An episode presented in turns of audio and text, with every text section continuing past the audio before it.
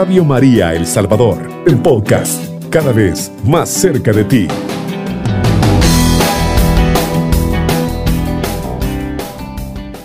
Muy buenos días, queridos amigos que escuchan Radio María a esta hora de la madrugada.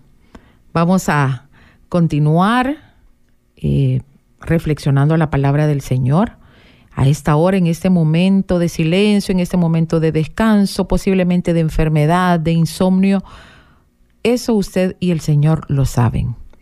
Lo que yo sé es que es un momento que el Señor ha elegido, que eligió desde siempre, para que escuchemos y reflexionemos su palabra. Porque no se trata solo de escucharla, sino que también de hacer la vida en nuestras vidas. Y vamos a continuar con el libro de la sabiduría. Ahora vamos a continuar con el versículo 12, donde el Señor nos dice, no busquen la muerte con una vida extraviada, ni se atraigan la perdición con obras de sus manos. Dios no hizo la muerte ni goza destruyendo a los vivientes. Todo lo creó para que existiera. Las criaturas del mundo son saludables, no hay en ellas veneno de muerte ni el abismo impera en la tierra. Porque la justicia es inmortal. Los impíos llaman a la muerte con obras y palabras. Creyéndola su amiga, se perdieron por ella y han hecho con ella un pacto porque son dignos de formar parte de ella. ¿Qué nos está diciendo el Señor en esta palabra?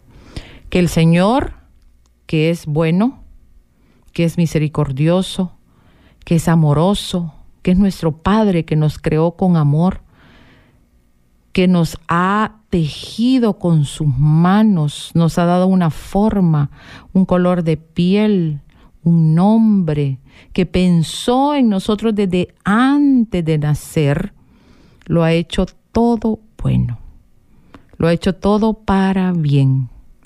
Nos ha regalado su gran amor todo lo pensó en bien para nosotros. ¿Qué nos está diciendo entonces? Que somos nosotros mismos los que buscamos irnos para el lado contrario hacia el camino donde Él eligió para nosotros. Tenemos a, a, nuestros primeros padres, Adán y Eva. Ellos vivían felices en el paraíso, ellos lo tenían todo, a ellos no les faltaba nada. Imagínese usted que el Señor todas las tardes llegaba a platicar con Adán. Qué cosa más hermosa, Dios mío, cuando está todo a la mano, cuando la plenitud de la vida, cuando la voluntad de Dios se está cumpliendo en un 100%. ¿Y quién decide conscientemente separarse de eso? Claro, fueron ellos. Ellos fueron seducidos, ellos fueron engañados, a ellos les hicieron sentir que podían ser igual o más que Dios, que ha sido el pecado que ha prevalecido desde ese día precisamente. Podemos ponernos a pensar nosotros mismos en qué momento me pongo yo y creo que puedo ser más que Él cuando exijo una sanación, cuando exijo que el Señor y a mí, ¿por qué no me haces este milagro? Y yo, ¿por qué? yo quiero esto, yo decreto, yo... Eso no puede ser así, porque el que sabe es el Señor, el que hace los milagros es el Señor, el que tiene el control de todo, el que tiene los hilos de todo lo que sucede es Él. Yo soy su hijo, soy su criatura, me ha hecho con amor, me ama, pero lo que Él espera de mí es que yo haga su voluntad y no al revés. Nosotros a veces estamos esperando que Él haga mi voluntad y queremos convertir al Señor en, un, en una especie de mayordomo, por no decir otra palabra. Porque mi Señor se merece toda la honra, todo el honor y toda la gloria, pero a veces lo tratamos como que si fuera un mayordomo. Señor, yo te pido esto, Señor, yo necesito esto, Señor, dame esto, Señor, ¿por qué esto? El Señor el Señor ya nos dio todo. Nosotros ya no nos falta nada, lo que pasa es que no lo vemos. El Señor, a pesar de nuestra ingratitud, de nuestro pecado, de nuestra infidelidad, el Señor mantiene abierta la posibilidad de que nosotros volvamos a Él siempre, todos los días. Pensemos en el Padre misericordioso con el Hijo pródigo. El Hijo pródigo pidió su herencia y se fue, y malgastó y terminó comiendo comida de cerdos y pensó en los, en los empleados de su padre que, estaban comiendo mejor que él y dijo, me vine al lugar donde lo tenía todo. ¿Qué hizo el, el hijo pródigo? Preparó un discurso para presentárselo a su padre, conocía la bondad de su padre, la infinita misericordia de ese padre bueno que abandonó en una casa donde lo tenía todo y vuelve a él. El padre ni siquiera le pidió explicaciones. El padre corrió a abrazarlo, a devolverle la dignidad de hijo suyo. Pero ese hijo estaba arrepentido pero ese hijo sufrió la consecuencia del pecado y del alejamiento de la casa. Y vuelve. Y el Padre lo recibe amorosamente. Pensemos en ese Padre que nos espera siempre con los brazos abiertos, con su casa puertas y ventanas abiertas, con un festín, con un vestido nuevo y con un anillo que nos dignifica como hijos de Él. Volvamos así como el Hijo pródigo porque Él nos está esperando, porque Él no nos va a rechazar. Tenemos el sacramento de la reconciliación, tenemos un párroco, tenemos una parroquia por ahí. Si no nos hemos acercado, acerquémonos y vayamos y confesemos, hagamos una confesión general, pensemos en esos pecados desde niños, posibles que se nos hayan olvidado, algo que un rencor que haya vuelto a nosotros y vayamos y pensemos que es el Padre misericordioso recibiéndonos nuevamente en su casa, volviendo a Él, esperándonos, porque nos hemos ido, porque nos hemos alejado. Eso, eso es el más grande regalo que podamos haber recibido en nuestra vida. Todo eso lo hemos tenido por el sacrificio de nuestro Señor para que podamos tener acceso a la eternidad feliz, a esa eternidad que Adán rompió e hizo que cada uno de nosotros en nuestra naturaleza tengamos esa inclinación a pecar, esa inclinación a equivocarnos, a ser infieles, y el Señor lo sabe. Y por eso mismo es que nos muestra así su misericordia a cada instante.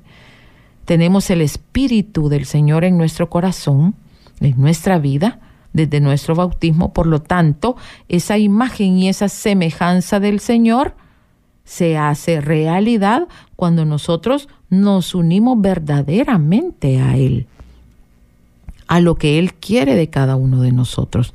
En la sabiduría estamos encontrando la vida, porque el que, el que busca la muerte con una vida extraviada, fíjese bien lo que nos está diciendo el Señor, que el que tiene una vida extraviada está buscando la muerte. Si ese hijo pródigo no regresa, hubiera encontrado nada más y nada menos que la muerte eterna, cuando tenemos en nuestras manos la vida, porque el Señor es la vida, Él mismo nos lo dijo, nuestro Señor Jesucristo, yo soy el camino, la verdad y la vida. Entonces, ¿por qué buscamos la muerte cuando el Señor nos da la vida? El que tiene una vida extraviada encontrará la muerte. Y ni se atraigan la perdición con las obras de sus manos, dice. Dios no hizo la muerte ni goza destruyendo a los vivientes. El Señor no se goza de las personas que se alejan de Él, de las personas que sabiendo de un Dios tan bueno, lo ofenden conscientemente. El Señor no se, no se alegra de esas, de esas personas que deciden, deciden la muerte en vez de la vida. Aquí nos lo dice el libro de la sabiduría. Todo lo creó para que existiera. Las criaturas del mundo son saludables porque ¿quién las hizo? El Señor no, no, no nos creó malos. El Señor nos creó para, para que tuviéramos esa eterna felicidad junto a Él.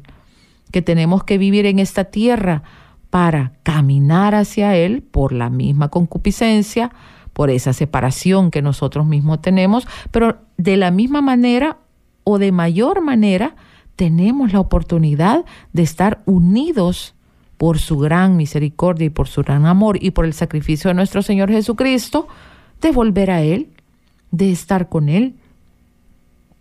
Pero nosotros pareciera que le reclamamos al Señor, que nos quejamos de todo lo que nos pasa muchas veces, que nos angustian las cosas cuando el Señor nos está proveyendo de muchas, pero demasiadas cosas y nosotros las ignoramos, las dejamos de lado y queremos centrarnos solo en las cosas que he puesto humanamente hablando como mis objetivos principales.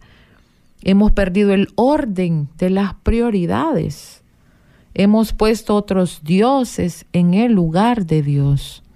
Ningún ser humano, ninguno, por muy bueno que sea, o por muy famoso que sea, por muy aplaudido que sea, va a ocupar el lugar de Dios. Y a veces nos quedamos horas mirando un futbolista o un artista o un cantante o un político, incluso un sacerdote, un obispo, porque estamos viendo a la persona y no estamos viendo al Señor a través de ese sacerdote o ese obispo. Pero la gran inclinación es hacia las personas que, que tienen fama, que tienen fortuna, que tienen vida en el mundo, que tienen casas y que tienen millones de dólares. Pensemos cuánto tiempo le dedicamos a esas personas. ¿Cuánto sabemos de un futbolista? Mucho, demasiado diría yo. ¿Y cuánto sabemos de la palabra del Señor? Esa pregunta nos la deberíamos hacer. Y a veces no es necesario que sea una persona llena de fama. Puede ser alguien cercano a mi casa, a mi vida. Y la peor de todas, puedo ser yo mismo. Estar centrado en mí mismo, en mi yo, en mi ego. Así que le vamos a pedir al Señor esa sabiduría de lo alto para que podamos seguir con mucho amor y con mucho agradecimiento todo lo que Él nos indica, porque lo único que quiere Él es darnos la eterna felicidad. Cubriendo todo El Salvador. Radio María, 107.3 FM.